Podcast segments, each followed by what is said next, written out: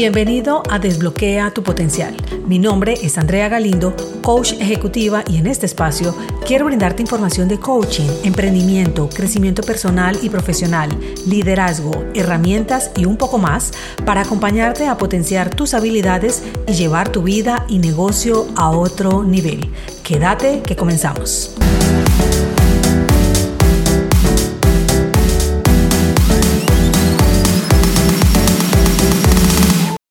Este es nuestro primer episodio de la segunda temporada y quiero iniciarlo invitándote a desafiar las normas y que destaques en el mundo corporativo.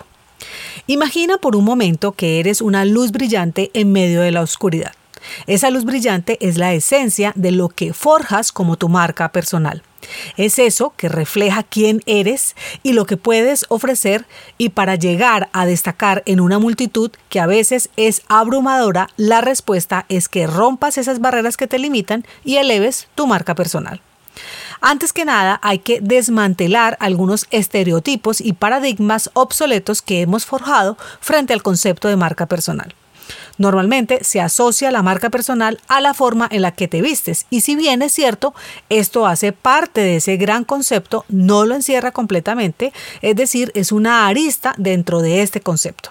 Para destacar con tu marca personal viene una primera palabra clave esencial y es que seas auténtico ser tú mismo en un mundo que tiende a uniformizar y que te puede llevar a imitar a otro porque le generó X resultado que es parecido a lo que tú quieres, aunque resulta que eso no encaja contigo. Por lo tanto, finges sin pensar que así no te será nada fácil conectar. Esto es como si te pusieras una talla de zapatos más pequeña a la que tú utilizas. Por supuesto, te sentirás incómodo, no caminarás de una manera adecuada, te cansarás de fingir que puedes desplazarte con normalidad, te dolerá. Y eso es una analogía de lo mismo que se siente cuando quieres encajar sin ser tú mismo. ¿Te has preguntado alguna vez qué te hace único? ¿Cuáles son esas fortalezas y pasiones con las que disfrutas? Es muy relevante explorar esos rincones ocultos de tu ser y abrazarlos sin ningún tipo de miedo. ¿Cómo te percibes? ¿Cuál crees que es tu imagen? Y eso tiene que ver, por ejemplo, con la personalidad, donde has fijado unos valores, tienes unas experiencias, conocimientos, una identidad. La marca personal no es solo una declaración de lo que puedes hacer, sino una manifestación de tu auténtico yo. De esa forma te permitirá brillar en tu esencia más pura y verás cómo atraes las personas adecuadas y las oportunidades que puedas estar buscando.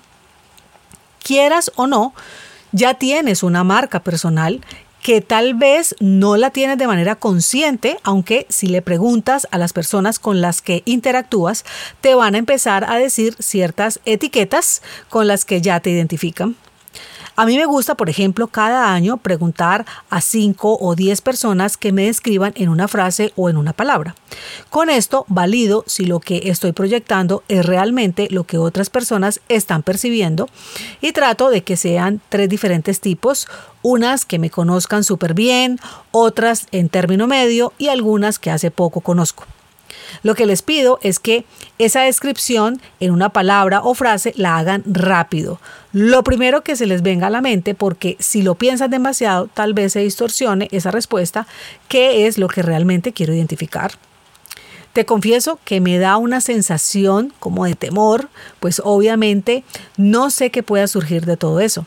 Es como averiguar ese lado oculto en la percepción de los demás y que tal vez ni siquiera tenga yo misma en cuenta. Me preparo para recibir lo que venga y lo hago. Sin embargo, se siente incómodo. Hasta ahora me ha ido bien porque me han dicho palabras con las que me identifico y que a veces ni siquiera había tenido en cuenta. Y he llegado a valorar como una característica adicional de mi marca. Así que este ejercicio es brutal, explótalo y me encantaría que me cuentes cómo te va. Cuando recibas ese feedback, puedes preguntarte si eso es exactamente lo que quieres ser o por lo que quieres ser recordado. Y si no es así, empezar a revisar en qué parte puedes estar siendo incongruente. Ojo, si una persona te dice algo que no lo esperabas, puedes pedirle que te dé algún ejemplo del momento en que ha percibido eso que te está diciendo.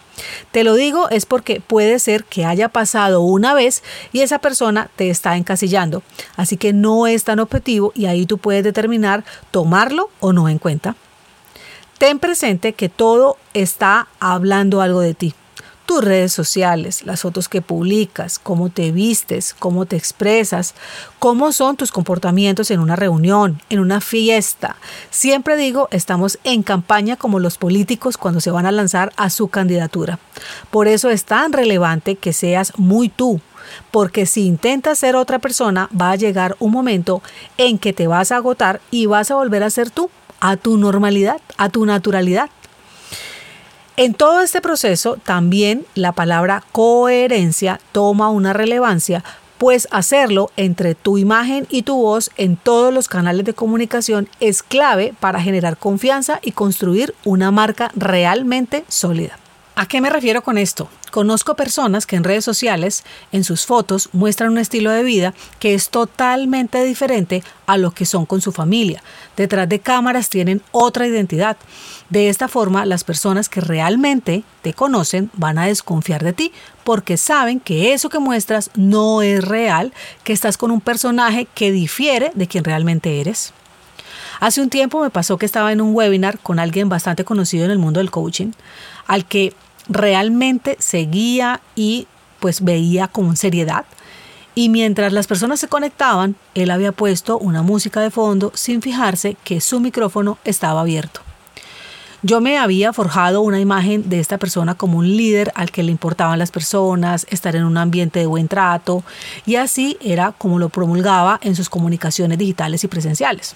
Ese día recuerdo que su hija ingresó llamándolo y su cara se fue transformando y a pesar de que apagó la cámara, como no sabía que su micrófono estaba abierto, pegó un alarido a su esposa para que sacara a su hija de su estudio.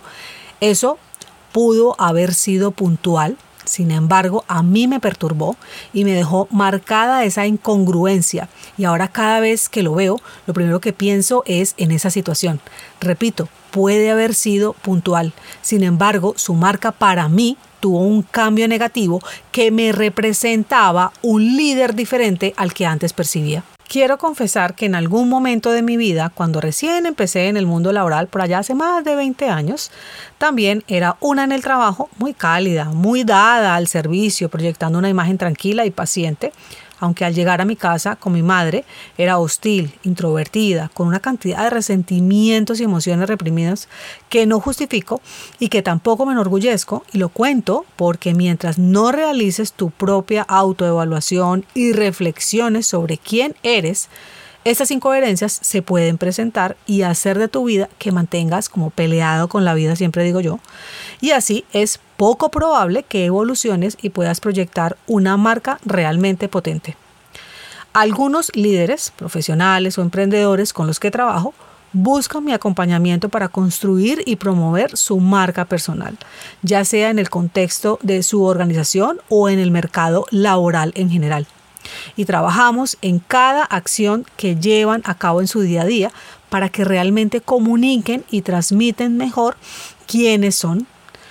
No dejes de lado potenciar tu marca personal y recuerda las dos palabras claves de hoy, autenticidad y coherencia. Cuéntame qué te ha parecido este episodio, si te has identificado con algo de lo que aquí he mencionado. Me encantará leer tu mensaje. Si aún no me sigues en Instagram, busca arroba coaching group donde estoy subiendo constantemente información relacionada con lo que hablo también por este medio. Esto es Desbloquea tu potencial y quien te habla, Andrea Galindo la coach. Nos encontramos la próxima semana. Chao, chao.